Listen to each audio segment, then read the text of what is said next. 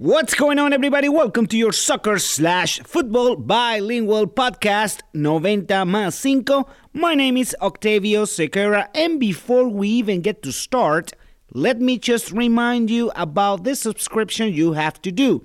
Just go to our network, Cinco Razones, that's five reasons in Spanish, and subscribe. That way, you're going to have access to all the podcasts, all the episodes of this podcast as well, and everything you need when it comes to sports. So don't forget to subscribe to our network, Cinco Razones, five reasons in Spanish.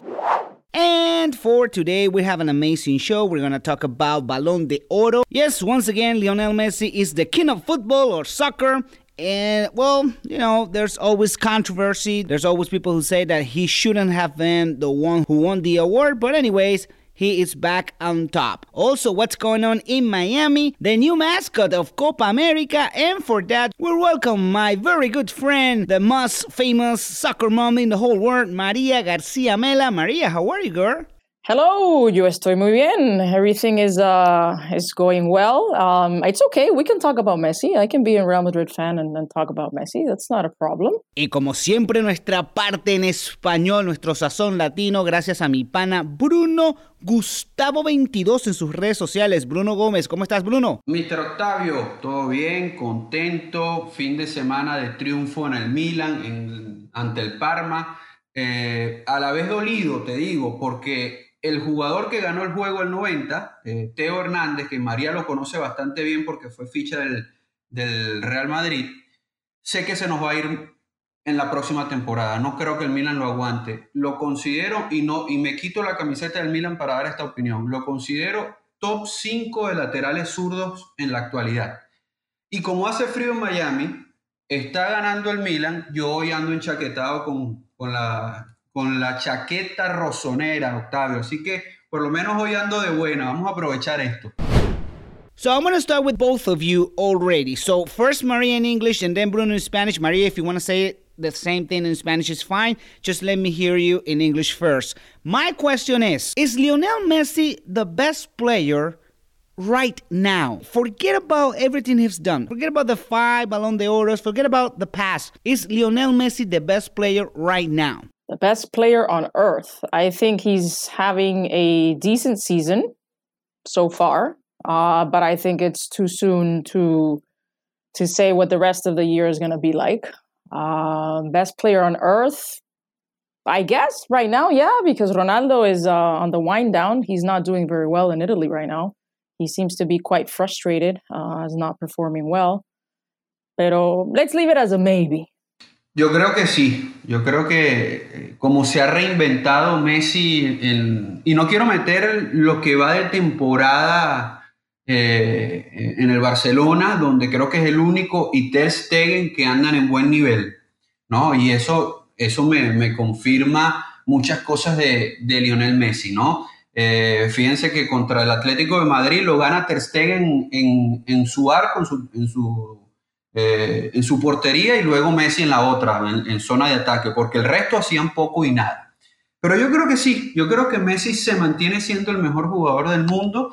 Eh, el bajón de Cristiano eh, actualmente no creo que se vaya a mantener, pero ya me empieza a mostrar cositas de que tiene 35 años y Messi tiene dos o tres años menos que le va a a servir para mantenerse un poquito más en el tiempo, ¿no? Eh, me está gustando mucho el Messi del 2019, 2020 próximamente, mucho más maduro, con, incluso con calentura en las venas, algo que no le habíamos visto. Recuerden lo, que sucedió y no se lo aplaudo, ojo. Eh, nunca puedo aplaudir el, eh, la violencia, Octavio. Lo que trato de decir es que vimos un Messi distinto en, la, en el partido del tercer y cuarto lugar de la Copa América donde tiene el problema, ¿no? Eh, creo que fue con Gary Medel. Así que yo sí considero que, que es el mejor jugador del mundo, Lionel Messi, actualmente. Now, putting everything into context, and this is just me, I believe that if you want to be considered the best player in the history of any sport, you gotta have at least one championship. Considering everything that he have accomplished on his career, everything that he has done for Barcelona, just for Barcelona, I, I gotta say, just for one team, where do you rank Lionel Messi in the list of all times? I say until he wins something with Argentina, if he's going to win something with Argentina, then I, we would place him in number two, you know, because Portugal is not a superpower nation. And there they were winning a, a Euro Cup. You know what I'm saying? I, I think that it's not enough. If you're going to be the best in the entire world in history, you also have to perform with your national team. And that is something that he's lacking. You know, what frustrates me is that people blame his teammates, but I, I think it's a, you know, it's supposed to be a group effort. And if, he, if he's the alleged GOAT, then he should be able to carry them, right? Or not. You tell me, you know, eh, the penalty he missed in, la Copa América, he missed it himself. Bruno, la misma pregunta contigo. ¿Cómo podemos ubicar a Messi dentro de la lista de todos los tiempos? Yo pienso que los títulos no definen legados en el sentido de que por más títulos que tengas no, no te hace mejor o peor que el otro, pero sí al menos tienes que ganar un título grande para poder estar en la conversación. ¿Dónde tú ubicas a Lionel Messi en todos los tiempos? Estoy de acuerdo en la teoría tuya. No creo que tres títulos, uno o cinco, es lo que termine marcando eh, porque entonces si nos vamos al fútbol, Arbeloa es el más grande de todos los tiempos, lo ganó todo. ¿Ve? Es el mejor defensor de todos los tiempos y uno de los mejores jugadores de la historia porque ganó Champions, Euro, Liga, Copa del Rey, Mundial, Eurocopas y no es así. Eh, yo, yo no saco a Messi de la, de la ecuación de los más grandes de todos los tiempos por no haber ganado un Mundial o una Copa América. Eh, incluso yo sé que nadie recuerda a los subcampeones, pero a estos subcampeonatos, de, a estos, perdón, subcampeonatos de Messi, los recordaremos todos. No sé por qué, si es la grandeza de Lionel Messi o no sé por qué. De verdad no te tengo la respuesta, pero ¿cuántas veces has escuchado por ahí, ya Messi perdió tres finales? Y, y no son tres que perdió con Argentina, lo que pasa es que fueron tres consecutivas. En Venezuela 2007 también perdió la final de la Copa América donde fue un jugadorazo en esa Copa América. De hecho, marca el gol del torneo. Eh, eh, pero eh, la rompió. yo, yo tuve la, la posibilidad de hacerle la cobertura. Todavía, evidentemente, vivía en Venezuela. Y él y Riquelme fueron los dos mejores del torneo, pero Argentina tiene algo en su ADN en las finales que desde el que perdieron en el 90 no les permite seguir ganando. Creo que por ahí hay una Copa América con Batistuta en el 93. Sí, pero no saco para nada de la ecuación a Messi por eso, es más, pudo llegar, llegar a finales, no las ha podido ganar, pero su rendimiento individual y su palmarés a nivel de clubes, donde de verdad se ve la regularidad de un futbolista, porque bueno, es lo que se juega todos los días, lo pone allí. Yo puedo entender, yo puedo entender que alguien me diga, no, para mí es Maradona, pero no podría entender sacarlo de la ecuación. Es decir, tiene que estar siempre entre los candidatos a los más grandes de la historia, incluso de los que no vi, porque siempre puedo, puede ser muy fácil mi respuesta decir, no, top 3 de los que yo he visto. Pero bueno, hemos leído, el YouTube es una maravilla, eh, he tenido un nono, un abuelo eh, que ha sido más futbolero que yo, eh, italiano, y cuando mi abuelo, hoy con ochenta y tantos años, me dice, Messi fue más que Maradona, eso te repito, son opiniones, eh, más nada, yo el que diga Maradona yo se lo respeto, pero cuando mi abuelo, que fue el que me inculcó el fútbol a mí, me dice eso, que los vio a todos, bueno, los vio a todos, porque ochenta y pico de años vio hasta Di Stefano. Eh, yo digo, bueno, no, no estoy tan equivocado en, haber visto esta maravilla. Ahora, que, que es Lionel Messi, donde mi opinión sí se deja llevar por el tema de los que yo he visto es con Cristiano Ronaldo. Yo a Cristiano Ronaldo lo tengo en top 5, eh, incluso top 3 de los que yo he visto. Eh, pero, pero en el caso de hoy es Messi por su sexto balón de oro, yo lo tengo entre los, entre los tres más grandes de, la historia de este deporte. Yo creo que, en el top 3 sí, por todo lo que ha hecho en, en, su club, pero de allá que sea el primerito de todos, no, todavía le falta hacer algo con Argentina. Eh, con tanta Copa América a lo mejor hace algo pronto, pero eh, se le están acabando los mundiales y, bueno, la Copa América no porque es cada año últimamente, so we shall see. Moving on, let's talk about Miami because I saw the pictures and I have spoken with so many people inside of the Inter Miami or La Familia, how they call it, um, which I think is great, La Familia. And apparently the stadium is going well, and David Beckham made another presence uh, alongside with all the executive directors and uh, the Masses brothers and everything there. So moving on, I think it's it's going well. It's going well overall. I mean, the the acquisition of um, Luis Robles, I think is amazing. I think he's a great player. He's going to be a great leader in the clubhouse. My question to you guys is, how do you feel, realistically speaking, about the fan base, also the infrastructure, and of course, the soccer side of this? How do you feel about Inter Miami? I think the, the impact is going to be huge. Uh, I think this city has been waiting for, for a team for a long, long time. There's a lot of hype eh, within the three, you know, supporters group and, and the people in in general. My understanding is that season ticket sales are, are going pretty well. But like we've talked in the past, you know, they really need to start with a bang. And I am anxiously waiting for, you know, that big signing and obviously um, the coach. You know, I see a lot of fillers currently speaking. Uh, but we need uh, we need the meat. We have a lot of potatoes. Show me the meat. That's where I'm at. But I really think it's uh, you know people are, are going to welcome this team with with open arms because people have been waiting forever. Bruno, ¿cómo crees tú que puede impactar el, desde el punto de vista de juego, desde el punto de vista deportivo, el Inter Miami a esta ciudad que realmente, salvo el Miami Heat, no tiene un equipo ganador? Hay una emoción eh, lógica de el regreso de un equipo de la MLS a la ciudad, la hay, eh, pero yo que me muevo mucho por zonas for loader del, eh, vamos a ponerlo así, el Broward County y el, y el Miami-Dade, que, que, es más o menos lo que entiendo el Inter Miami quiere cubrir, porque pues, va a jugar en Fort Lauderdale, que es más o menos allí Broward County, creo que ya el estadio sí que sale de la zona de Broward, pero está ahí en en frontera, no soy muy, no soy muy bueno con la geografía, pero, pero, pero es algo así y evidentemente por el nombre del equipo lo que más le importa es, la zona de, de, Miami. Pero tampoco es una emoción que tú digas, eh, no sé, viene el Miami, todos de fiesta. No, es, bastante calmada, existe, eh, va a seguir existiendo, va a ir creciendo pero no sé si es por lo que tú comentas y te leí en redes sociales en estos días. Creo que esto es una ciudad, eh, no así Orlando, por eso digo ciudad, no es el estado. Orlando incluso en la derrota, eh, su, equipo de NBA lleva gente al estadio, eh, el Magic, no, que, ni de hablar en la MLS con el City, ¿no? Que, que Orlando City que ha tenido varias temporadas. Somos raros, somos raros en Miami. Somos bastante raros en Miami con el deporte y tú lo conoces más que yo. Yo lo estoy, yo lo estoy conociendo y lo estoy viviendo y por eso el hit es el hit. El hit, aparte del espectáculo de NBA que cada vez que cada vez quedo más maravillado, es, una cosa de loco lo que es la NBA, sea el partido que sea, eh, y que eh, la arena, el American Airlines Arena, lleva también a turistas, cosas que no pasan en el Marlins Park y mucho menos en, en donde juegan los Dolphins, en el Hard Rock Stadium. El Arena, el American Airlines sí lleva turismo.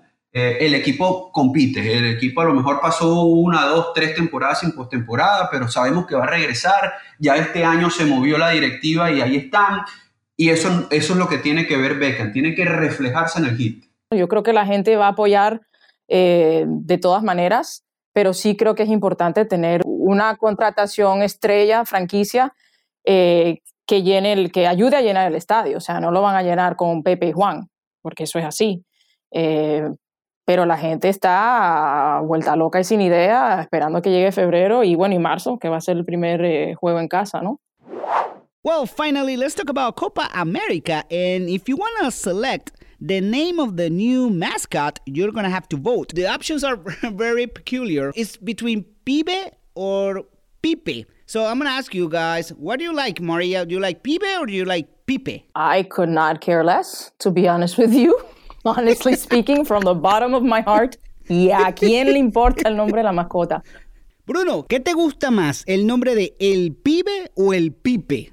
Uh, no, no, no. Nosotros somos, nosotros somos venezolanos y así que nos tenemos que quedar con el pibe, porque si no, imagínense una transmisión de venezolanos, no, no, no se puede, no se puede, no se puede. Y estamos hablando de la mascota de la Copa América. Eh, hay un cantante colombiano que a mí me gusta su música, ¿no? De vez en cuando en una fiesta, pero yo no puedo ni pronunciar el nombre de, ese vallenatero. ¿Really? No, no puedo, soy venezolano, hermano. ¿Qué, ¿Qué, es Pipe? Porque Pipe, que lo, lo, entiendo, lo del el Pipe Valderrama y cuando es un jugador joven y una, una figura joven, pero ¿qué es Pipe? A male organ. Eh, eh, yo lo que entiendo es que es un diminutivo de Felipe y muy típico, en, muy, tipo, muy típico de Colombia. Y recuerden que es una Copa América dividida. Pero creo que, creo que ambos, y, y, ya siendo honesto, ambos eh, van, se inclinan mucho hacia un lado. Uno es muy colombiano y uno es muy argentino, porque Pibe creo que es argentino y Uruguay. Vamos a meter al uruguayo también.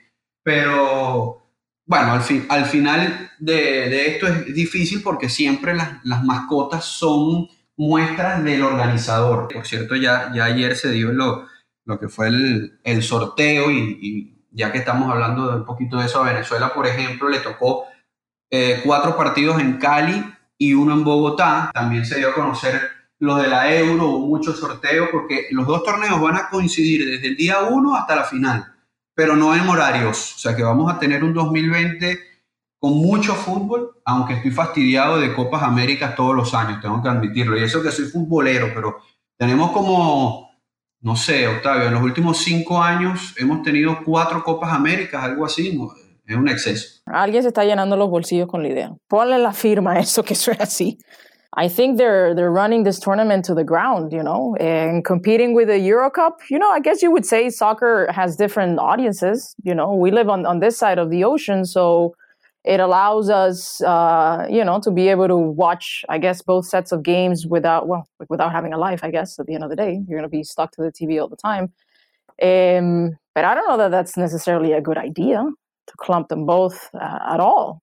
You know, because then there's going to be this huge emptiness, you know, um, the other years that they don't have anything going on. No sé, ¿y de quién fue la idea? I don't know. And finally, let's talk about our hot takes. Maria Garcia Mela, the floor is yours. It's not going to be very hot. Let's call it lukewarm take this this uh, this week. You know, Eh, and it's something that, that we touched on uh, upon briefly. You know, I love that uh, Sir David Beckham is here, and I love to see the stadium being built. And I absolutely love that uh, a lot of core members of the different support groups were able to meet him yesterday and go to the stadium and walk on the field. Show me the coach. Who is going to be the coach? The season starts very soon, and we, at least the audience, doesn't know who's captaining this ship. Enough is enough. You know, there's soon can only go far enough, you know, enough. Yeah, tell me who the coach is. Me encanta que eh, Sir Beckham esté aquí en la ciudad y que los hinchas más aférreos del equipo hayan podido ir al estadio ayer y conocerlo y abrazarlo y cantarle y todo lo que tú quieras. Pero por favor contraten un entrenador ya. Estamos en diciembre y esto empieza en febrero. Eh, ¿Cuánto más tiempo van a tardar? Dicen que ya tienen a alguien, pero no me termino de creer porque si no ya lo hubiesen anunciado, ¿no? Okay, but what if Beckham turns out to be the coach? I, I don't know what the requirements are to coach in the MLS. Come on, what requirements? It's David Beckham. No, but of course it matters. Like in Spain, you have to have el curso de no sé quién with the grado no sé cuánto before you can coach. Yes, there's guidelines. I don't know how it works in the MLS. I think on paper it would be great, but he hasn't coached anybody. So I don't know how to feel about that. I'm, I'm, telling you, it's Beckham. There are no guidelines. But again, this is just a theory. It's just a theory. I don't know. Me está poniendo nerviosa. I don't like that idea too much. Ahí está el desahogo, el hot take de María. Bruno, para ti yo no sé por qué, pero presiento que tienes ganas de desahogarte con esta posible llegada de Zlatan Ibrahimovic y entonces me permito hacerte la sugerencia. ¿Por qué te gusta y por qué no te gusta esta posible llegada de Zlatan Ibrahimovic al Milan? Está muy bueno el hot takes porque puedo desahogarme y es parte fundamental de este segmento del, del espacio. Mira, me gustaría porque eh, el Milan está carente de gol y, estoy claro que eh, un tipo como Zlatan, si bien ya tiene 38 años, eh, va a mejorar la cuota goleadora del equipo, pase lo que pase. Ese es el único punto positivo y bastante positivo que le encuentro. Pero la parte negativa es que el Milan está en un equipo, en un proceso, perdón, o es un equipo que está en proceso de, de transición y yo creo que la presencia de un jugador que está más cerca del retiro, como Zlatan Ibrahimovic, no ayuda a la transición. Eh, creo que tampoco un tipo que viene con el ego alto normalmente puede ayudar a una camada de futbolistas que hoy está bastante golpeada en lo anímico. Eh, Zlatan no demostró, desde mi punto de vista, que es un motivador en Los Ángeles, incluso varias veces soltó eh, declaraciones fuera de lugar como decir que no había intensidad en el plantel, etcétera, etcétera, etcétera. Y yo creo que repetir ese tipo de, em, de puntos o, de declaraciones a una institución como el Milan, que está bastante golpeada, no, no va a ayudar al crecimiento de futbolistas como Romagnoli, el capitán que tiene 23, 24 años, el arquero eh, Donnarumma que tiene 20, 21, Andrea Conti que también tiene entre 20 y 21 años. Creo que Slatan no es el indicado para ah, darle un salto motivacional a una institución que está dolida. Así que si tú me preguntas, y para cerrar el hot takes, a mí no me gusta la llegada o la posible llegada de Zlatan Ibrahimovic al Milan para la temporada 2020, porque se dice que va a llegar en enero en el mercado de invierno. And that's a wrap. Don't forget to subscribe to our network 5 Razones. No se olviden de suscribirse a nuestra red 5 Razones para que puedan disfrutar de todos los episodios de este subpodcast, Your Bilingual Soccer slash Football Podcast 90 más 5. Have a great day, everyone.